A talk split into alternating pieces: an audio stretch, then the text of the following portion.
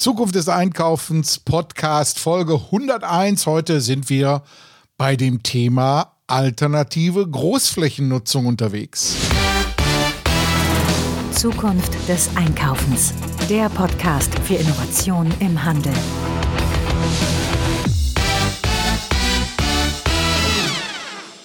Es geht um das Thema Innenstädte. Ja, in den Innenstädten passiert ja jetzt einiges, einmal Corona-bedingt natürlich durch das Wegbleiben der Menschen, die einfach da auch nicht mehr einkaufen können. Aber auch schon vorher hat sich etwas herauskristallisiert.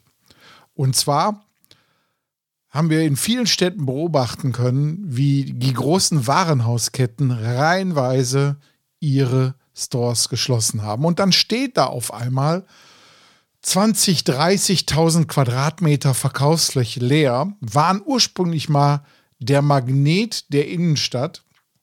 Und nun stehen diese, ja, ich sag mal, Leichenimmobilien an einer zentralen Stelle und man weiß nicht, was man damit anfangen soll. Ja, ich habe äh, mich auch sehr lange mit dem ganzen Thema beschäftigt. Alternativnutzung, Relokalisierung, Revitalisierung von Handelsflächen beschäftigt mich schon sehr lange. Und genau darum geht es ja. Was kann man tun, um in diese Richtung mit frischen Ideen wieder Kaufkraft, Frequenz und Aufenthaltsdauer in die Innenstadt zu bringen.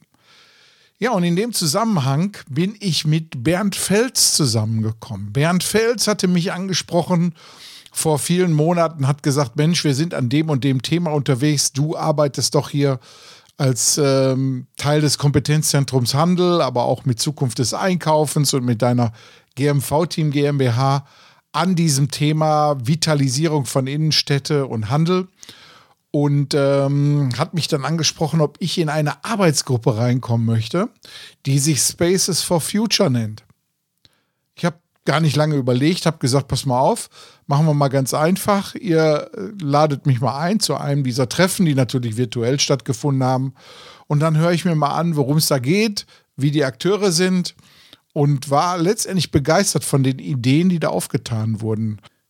Die Kernmotivation war eigentlich ein leerstehendes Warenhaus in Braunschweig, an dem sich Bernd Fels mit seinen Kollegen dann dementsprechend dran gemacht hat und hat gesagt, lass uns doch mal Alternativideen entwickeln. Und was soll ich jetzt noch groß erzählen? Ich habe Bernd Fels und Henning Schulz vors Mikrofon bekommen, die beiden stellen sich gleich selber vor und ich würde sagen, einfach mal Band ab. Ja, wunderbar. Henning Schulz und Bernd Fels hier bei mir diesmal am Apparat. Hallo Jungs, grüß euch. Ja, hallo Frank. Ja, hallo Frank, grüß dich. Du, bevor wir jetzt hier ins Thema einsteigen, erstmal ähm, eine kurze Vorstellung, wer ihr denn seid, wo ihr herkommt. Macht das mal so im Twitter-Style, so 280 Zeichen sollte eigentlich reichen. Äh, Bernd, leg doch mal los. Wow, äh, in Münster groß geworden, 20 Jahre Hamburg, Volkswirt, äh, immobilienwirtschaftliche Zusatzausbildung, äh, New Work ist mein Thema seit vielen, vielen Jahren und äh, seit äh, Oktober 2018, also schon vor Corona, in eine Initiative gegründet, Spaces for Future. Ja, Henning. Okay, ich lege gleich hinterher. Ja, Henning Schulz lebt im Kreis Gütersloh, hier auch geboren hat mal äh, nach der Schule eine Maurerlehre gemacht, Architektur in Hannover und London studiert, äh, dann in Berlin als Architekt gearbeitet, äh, bei der Bundesbauverwaltung äh, das Baureferendariat gemacht, sich dann im öffentlichen Dienst immer weiter gearbeitet im Bereich Planen und Bauen.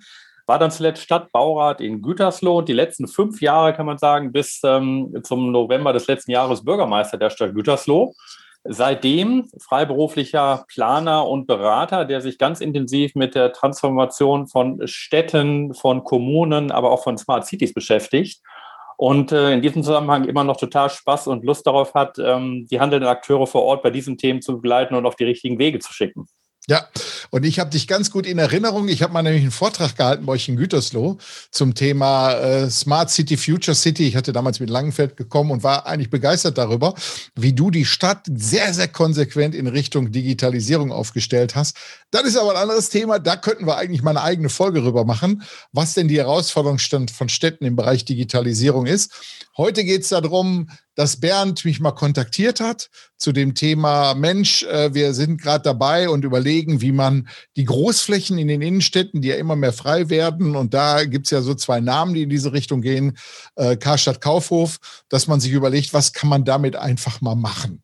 So, und äh, Bernd sagte, Mensch, wir brauchen da ein bisschen Retail-Know-how.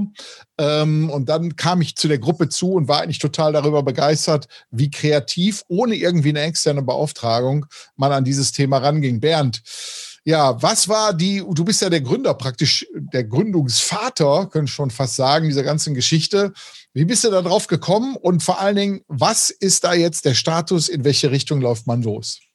Ja, gerne. Also es ist äh, Tatsache so. Also vielleicht äh, kleine Vorabgeschichte.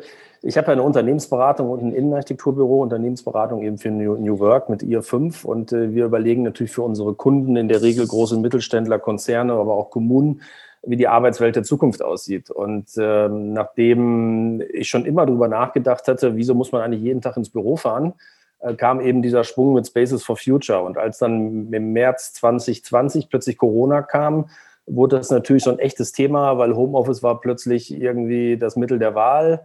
Und äh, wenn wir hoffentlich irgendwann aus der Pandemie raus sind, dann äh, werden wir äh, sicherlich auch wieder ins Büro zurückfahren. Aber Homeoffice wird bleiben mit all seinen Vorteilen und Nachteilen.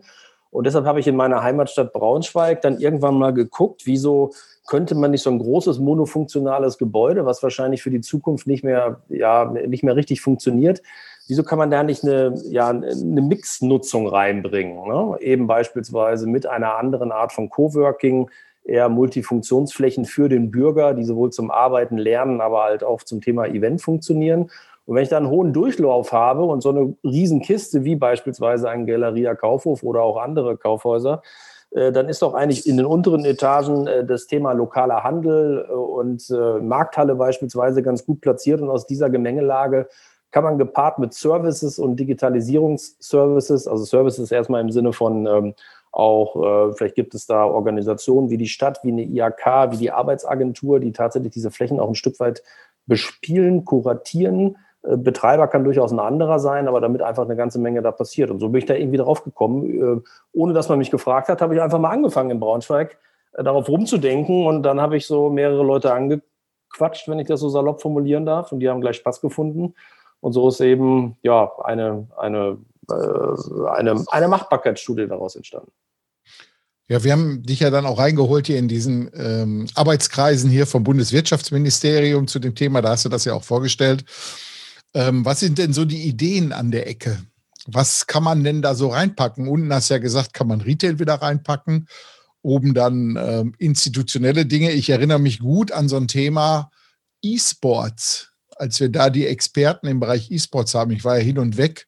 Was bedeutet E-Sports denn für so eine Innenstadt, wenn man sich damit, äh, erstmal generell, was bedeutet E-Sports und dann auch für so eine Innenstadt? Was kann denn dabei rauskommen?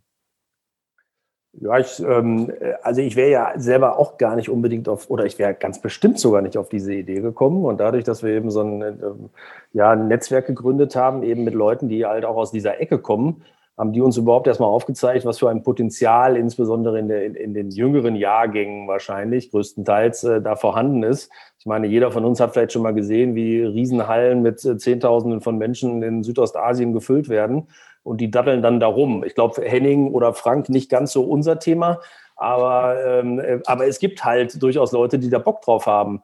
Und wieso könnte man das in einer Fläche, die multifunktional bespielbar ist, nicht auch zu den Randzeiten oder zum Abend oder zum Wochenende auch machen? Und genau das ist eine, unter anderem eine Idee, die dann eben ein Mitglied von Spaces for Future damit reingebracht hat und die wir als einen Teil des Nutzungskonzepts durchaus sehen. Jetzt mal die Frage an Henning, du als, äh, du als Stadtpraktiker an der Ecke. Was bedeutet das denn für so eine Stadt, ähm, wenn so ein großes Kaufhaus irgendwie dicht macht? Welche Alarmglocken gehen bei den Verantwortlichen in der Stadt an und mit welchen, ähm, mit welchen Auswirkungen rechnet man dann eigentlich danach? Also da ist absoluter Alarm. Wir haben das in Gütersloh hier ja auch erlebt. Karstadt Kaufhof, früher Hertie, auch geschlossen, so gesehen im Rahmen der letztjährigen Schließungswelle. Und insofern, sind verschiedene Themen. Also einerseits brechen bestimmte Sortimente weg, aber das wäre vielleicht noch gar nicht so schlimm. Das können andere in Teilen noch kompensieren, sondern die große Angst ist eben der Wegbruch von Frequenz. Das muss man aber nüchtern sagen. Ähm, die Tatsachen, dass Frequenzen wegbringen, dass die Monostruktur Einzelhandel, auf die wir uns gewöhnt haben in den letzten Jahrzehnten, eine Innenstadt schon lange nicht getragen hat, das ist erstmal per se nichts Neues, sondern wir wissen das, jetzt knallt es so gesehen, jetzt wird es alles sichtbar. Und durch Corona natürlich wissen wir umso mehr. Aber als Stadtplaner hätte man sich per se in der Vergangenheit auch schon immer einen ganz anderen Nutzungsmix gewünscht nur marktgetrieben. Wir kennen das. Wir wissen, wie hoch die Mieten im Regelfall im Erdgeschoss waren. Nämlich so hoch, dass im ersten und zweiten OG nur noch Schuhkartons gestapelt wurden, aber noch nicht mal einer wohnte, weil man die Flächen so super vermietet hatte. Also das waren ja Themen, die haben uns nie gefallen. Aber auf der anderen Seite müssen wir uns jetzt ja die Frage stellen, wie kriegen wir denn diese Qualität der Zentralität einer Stadt und dieser Orte, weil die liegen ja teilweise immer noch am rechten Fleck.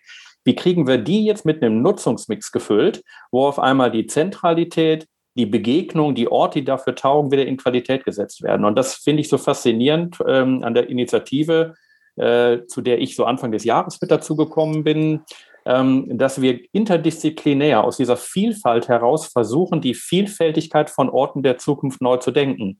Und aus meiner Sicht, als jemand, der quasi den kommunalen Alltag kennt, ist es halt so, dass natürlich man an so einem Projekt, also an so einer leerstehenden Immobilie, das kann Karstadt sein, das kann aber was anderes sein, es muss sicherlich eine bestimmte Größe erstmal haben, kann man eigentlich das ganze Thema von Vielfalt und Durchmischung komplett ablesen. Also es zeigt sich in einem Projekt, aber man kann es nach oben skalieren und bezieht es auf die gesamte Perspektive von Stadtentwicklung der Zukunft. Früher Nutzungstrennung, heute mischen, mischen, mischen. Und man kann es nach unten skalieren und kann kommunal auch wirklich sagen, Leute, wie sieht denn das Heimathaus 4.0 aus? Ja, also das Tolle ist ja, Digitalisierung macht Flächen buchbar, macht es transparent, bringt so gesehen organisatorisch das Handwerkszeug mit, um Vielfalt organisiert zu bekommen. Und das bedeutet am Ende für die Kommunen oder auch für die, für die privaten Akteure weniger Fläche, weniger Ressourcen, weniger Energievergeudung, höhere Effizienz. Und, und am Ende für die Menschen mehr Lebendigkeit, mehr Vielfalt. Und das ist total fantastisch zu erleben. Und ich glaube auch wirklich daran, dass das jetzt möglich werden wird. Ja, wir haben ja jetzt die aktuelle Welle mit den Schließungen der Großflächen im Kaufhausbereich, also Warenhausbereich. Aber wir sehen ja auch in vielen Städten, dass diese Wundermittel der 80er, nämlich diese kleineren Shopping Malls, jetzt den gleichen Weg gehen. Also man sieht diese klassischen zweite Etage Probleme, die da immer wieder hochkommen. Ähm, eigentlich kann man für die, ja, ich sag mal, die gleiche Entwicklung jetzt letztendlich irgendwo nachvollziehen. Bernd an der Ecke, die Ideen, die bei Spaces for Future jetzt entwickelt wurden, meine Güte, habe ich heute wieder hier ein Sprachkaries, also die da entwickelt wurden, die können ja praktisch theoretisch eins zu eins sogar auf diese kleineren Malls äh, über, übermittelt werden, oder? Ja, klar, absolut. Also wir sehen da durchaus äh, nicht nur in den Zentren, sondern auch vielleicht in Subzentren irgendwo in der Peripherie, wo es vielleicht auch solche Malls gibt, nicht nur in innerstädtischen Lagen. So Stichwort 15 Minuten Stadt sehen wir auch Potenziale. Und es muss nicht immer der 30.000 Quadratmeter Galeria Kaufhof sein, sondern es kann auch was Kleineres sein. Wobei Henning gerade schon zu Recht sagte, um sowas vernünftig betreiben zu können, müssen wir schon so in der vierstelligen Größenordnung naja, ab 1000, 2000, 3000 schon denken, ne? weil einfach das Zusammenspiel äh, äh, von äh, Personal und eben Frequentierung, ich glaube, Größe hat auch was mit Qualität zu tun. Die Kleinen sind zwar auch heimelig und schön, aber ähm, diese Flächen leben auch ein Stück weit dadurch, dass Erlebnis- und Aufenthaltsqualitäten entstehen. Und dazu braucht es, glaube ich, auch eine gewisse Größe. Ne? Aber das kann durchaus in so einem ähm, in so einem Stadtteilzentrum oder in so einem kleineren ähm, Einkaufszentrum kann das auch passieren. Ne? Man muss es sicherlich immer von Objekt zu Objekt sich anschauen, aber letztendlich ist die Idee skalierbar. Egal ob Großstadt, Mittelstadt oder vielleicht auch sogar Kleinstadt. Die Grundidee ist tatsächlich äh, übertragbar. Henning, jetzt mal ähm, eine Frage an dich nochmal als Ex-Politiker. Viele Städte sind ja hingegangen und haben dann die Immobilien gekauft, um die Schließung äh, von so einem Warenhaus zu verhindern. Ähm, Kenne ich viele Städte, die diesen Weg auch gegangen sind. Ähm, war das im Nachhinein betrachtet ein Fehler? Hat man da nicht nur irgendwo jemanden künstlich weiter beatmet, der eigentlich schon tot ist? Also es kommt immer genau darauf an. Also ich kenne Fälle, wo tatsächlich, äh, als so gesehen die erste, die erste Runde kam, so gesehen mit der Hertie-Pleite und so weiter, wo, wo es ein ganz paar Städte gab, die wirklich zu einem richtig guten Kurs an die Immobilie drangekommen sind. Wenn die das konnten, dann habe ich das sehr, sehr begrüßt, weil dadurch einfach eine Handlungsfähigkeit da ist und äh, damit der Rat der Stadt selber steuern kann, die Verwaltung fachlich vorbereiten kann. An den Stellen, wo es eigentlich eine lebensverlängernde Maßnahme war und man die Leute gepäppelt hat und hat gesagt, ja, hoffentlich macht er jetzt noch drei Jahre weiter, quasi am besten noch bis die nächsten Wahlen sind, so ich überspitze ein bisschen, dann war das nicht, äh, nicht, nicht produktiv an dieser Stelle, weil dann hat man irgendwie deftig draufgezahlt und äh, am Ende des Tages waren gerade die Kommunen anfällig, die Mieten seitens äh, ähm, äh, der Mieter nach unten zu drücken, so nach dem Motto, ihr wollt doch nicht, dass wir zumachen. Also da waren die Kommunen immer in einer schlechten Verhandlungsposition.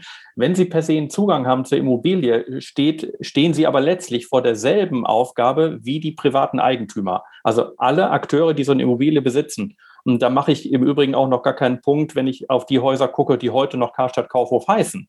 Ja, also ähm, dieses Thema wird nach meiner festen Überzeugung weitergehen und die Transformation wird überall erforderlich sein. Und ähm, Stadtplaner haben sich immer schon gemischte Konzepte gewünscht. Man könnte ja sagen, wieso kommt ihr denn jetzt auf die Idee, dass Durchmischung gut ist? Nee, das, das war schon immer gut. Nur es gab bestimmte Marktmechanismen, die es ausgebremst haben. Und man darf einen Aspekt jetzt nicht unterschätzen, den wir gerade in Corona massiv merken.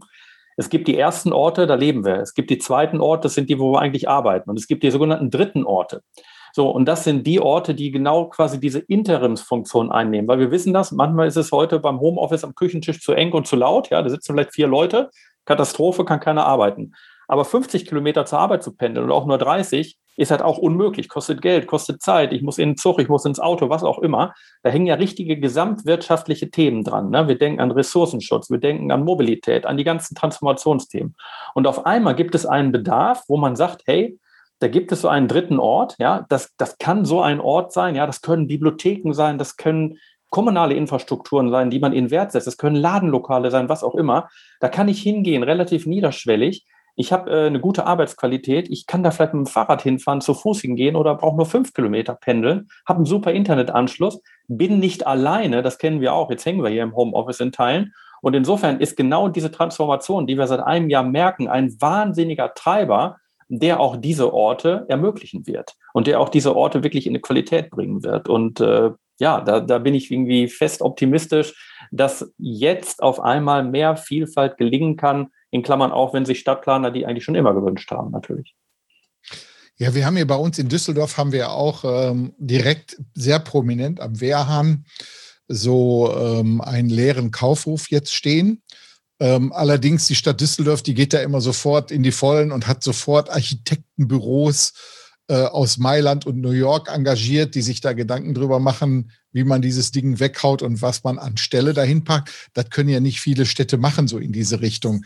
Jetzt sieht man aber auch, wenn man mit offenen Augen auch durch die bestehenden Karstadt Kaufhof-Filialen mal so durchgeht, sieht man natürlich sehr stark, dass da in den letzten Jahren auch ähm, wenig investiert wurde. Ich sage jetzt mal ein bisschen drastischer, dass viele dieser Filialen natürlich auch kaputt gespart wurden, ne? gerade so im Immobilienbereich.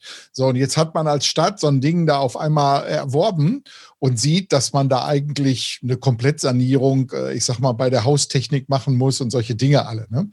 Äh, vom Design her mal ganz abgesehen. Ähm, ist das denn überhaupt baurechtlich immer so möglich, so eine Umwidmung hinzukriegen? Bernd, du hast dich ja sicherlich auch mit solchen Themen da mal beschäftigt. Was denn eigentlich ist, wenn man aus so einer reinen Fläche der, ähm, der, des, des Handels, des Verkaufs auf einmal so Coworking Spaces oder solche Dinge machen will? Was ist denn da zu beachten? Geht das überhaupt vom Baurecht her? Hm.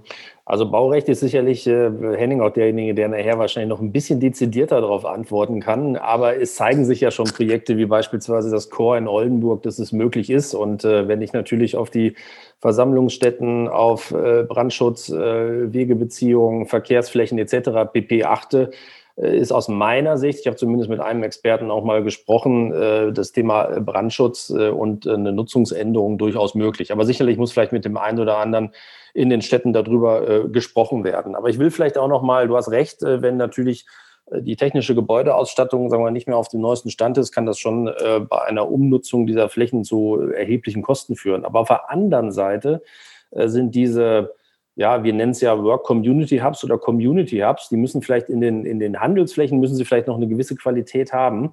Aber in den oberen Etagen, Stichwort Multifunktionsflächen, also Büro, Event äh, und Lernen, sind diese, ich nenne sie vielleicht auch mal Möglichkeitsräume mit einem gewissen roughen ähm, ähm, ähm äh, mit einer gewissen roughen ähm, Architektur, Innenarchitekturausstattung, vielleicht auch genau das Richtige. Ich will, ich will das mal mit zwei Beispielen untermauern. Ne? Also der Thomas Edison hatte in den ersten Jahren seines Tuns, wo er die Glühlampe erfunden hat, in einer relativ einfachen Umgebung die tollsten Dinge entwickelt. Ja? Und da gab es äh, laut einem Professor von der TU in Dresden drei Gründe für. Ne? Das war irgendwie Garagenatmosphäre. Es war Bandespielen. Unterschiedliche Leute sind mit unterschiedlichen Fähigkeiten zusammengekommen, haben die Köpfe zusammengesteckt. Und es war irgendwie Experimentieren. Und dieses Beispiel gibt es auch im, ähm, in Boston, im, im, ich glaube, es ist, im, äh, was ist, Boston ist Harvard, ne? genau, ne? Harvard University. Da wurde auch irgendwann in den Nachkriegsjahren wurde, wurden so ein paar Institute verlagert in so eine relativ roughe, einfache äh, Gegend oder Gebäude. Und auch da sind die besten Ideen entstanden. Ne? So, also wenn wir jetzt dieses Gebäude jetzt nicht in Hochglanzarchitektur, äh, Ado Gardinenkante, ne? so das kennen wir noch aus unserer äh, Generation, äh, bauen, sondern ein bisschen rougher und unten vielleicht einen Euro mehr investieren, kann ich mir auch vorstellen, äh, dass man mit überschaubaren Mitteln einen total guten Ort entwickeln kann. Ne? Und äh, dementsprechend ähm, auch mit, ja, man muss investieren, keine Frage, aber wenn ich die ganzen, also ich glaube, A, man kann es vermieten. Wir haben es zumindest ja mal durchgerechnet ähm, in, in, Braunschweig, ne? als, als Beispiel, dass es auch Rendite durchaus bringt. Aber ich kann mir auch vorstellen, und das ist eine Frage, wo man vielleicht ein bisschen dran arbeiten muss, wenn wir diese diese volkswirtschaftlichen äh, Berechnungen sehen und die Vorteile, die damit einhergehen, weniger CO2, äh, die Leute kommen vielleicht zurück wieder in, in die Arbeit, weil sie selbstständig werden und dort einen Ort finden, wo sie das äh, eben dann auch leben können. Äh, weniger, jetzt äh, bin ich mal, total, übertreibe ich es total, aber auch das steckt ein bisschen damit drin, vielleicht sogar weniger Suizid. Ne? in, in, in, dunklen Monaten, wo ich nur komplett alleine irgendwie in meinem in meinen 40 Quadratmetern hocke. Also das sind alles Effekte, die man irgendwie gesamtwirtschaftlich da auch mal mit betrachten sollte. Ja, Henning, ihr hat ja gerade den Ball rübergeworfen. Baurecht, dieses ganze Thema. Ja, ich greife das mal auf. Also per se kann man sagen, Planungsrecht, das ist äh, ne, da, wo Kaufhaus durfte, das ist meist ein Kerngebiet und äh, da darf man auch so einen Nutzungsmix machen. Und wenn man dann ins Baurecht guckt, dann ist es halt so, äh, im Grunde genommen reißt man so eine Bude auf den Rohbau runter. Ne? Das ist so. Aber der Rohbau ist per se ja nicht schlecht. Ne? Der hat äh, ein paar Stützen, der hat große Spannweiten, eine Sprinkleranlage ist meist auch noch drin, sodass man das Brandschutzthema erstmal organisatorisch ganz gut hinkriegt und ziemlich viel Freiheiten hat, damit umzugehen. Wenn man sich das mal so anguckt oder so, bei so Flächengrößen, die Bernd eben angesprochen hat, da landet man schon schnell bei Projektsummen im zweistelligen Millionenbereich. Ja, das stimmt wohl.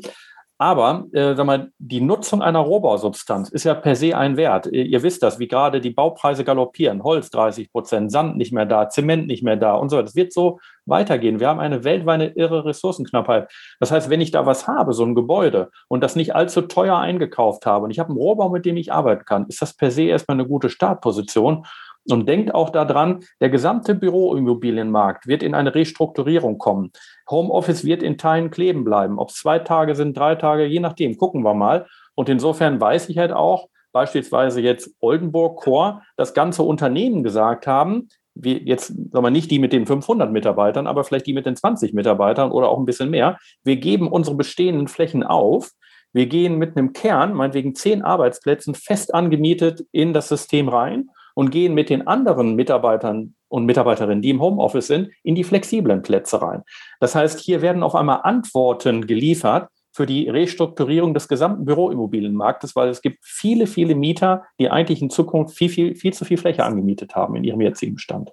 Ja, vielleicht darf ich das sogar kurz ergänzen. Ne? Also die Engländer sprechen ja von Hub and Spoke. Ne? Ich habe irgendwo ein Hub, das ist dann eben das äh, Bürogebäude, was übrig bleibt, äh, mit einer gewissen Qualität und Spoke, die Speiche, das sind dann diese dezentralen Einheiten. Und ich bin mir sicher, was du sagst, Henning, einerseits werden Firmen bereit sein, ihren Mitarbeitern äh, eben tatsächlich ein bisschen irgendwie Geld an die Hand zu geben, damit sie sich da einbuchen können. Aber ich glaube, der Arbeitnehmer selber hat auch ein Interesse daran. Ja, mache ich mal das Beispiel auf, jetzt Braunschweig. Da gibt es viele, die jeden Tag nach Hannover fahren. Ähm, ähm, jetzt fahren die demnächst, wenn der Sprit dann irgendwann mal zwei Euro kostet, habe ich übrigens äh, vor zwei Wochen, das Beispiel gebe ich gerne, vor zwei Wochen habe ich genau diese Diskussion gehört, dass es vielleicht dazu kommen wird, in nicht absehbarer Zeit, dann ist es einerseits ein monetärer Aspekt, von A nach B zu fahren, weil öffentliche sind jetzt nicht mehr ganz so sexy in äh, Pandemiezeiten ne? oder zumindest auch in dieser ähm, äh, diese Erfahrung, die wir da gemacht haben, wird vielleicht leider dazu führen, dass wir wieder mehr ins Auto steigen. Also habe ich diese zwei Euro ähm, äh, Spritkosten. Dann habe ich den Zeitverlust. In Hannover wird die Innenstadt irgendwann verkehrsarm. Dann stelle ich also mein Auto da irgendwo ab, habe vielleicht noch Parkgebühren, ne, muss dann das Verkehrsmittel wechseln, bin dann noch länger, bis ich bei der NordLB dann irgendwie angekommen bin. Also ich habe also auch als Arbeitnehmer durchaus äh, ähm, Zeitaspekte, die mir die für mich auch ein, ähm, ein Geld ähm, äquivalent äh, darstellt und ich habe da die tatsächlichen Kosten. Also ich glaube, nicht nur die Arbeitgeber werden überlegen, ob sie das so machen können, indem sie ihre Flächen flexibilisieren, sondern der Arbeitnehmer wird auch bereit sein, ein paar Euros genau für solche Flächen zu bezahlen.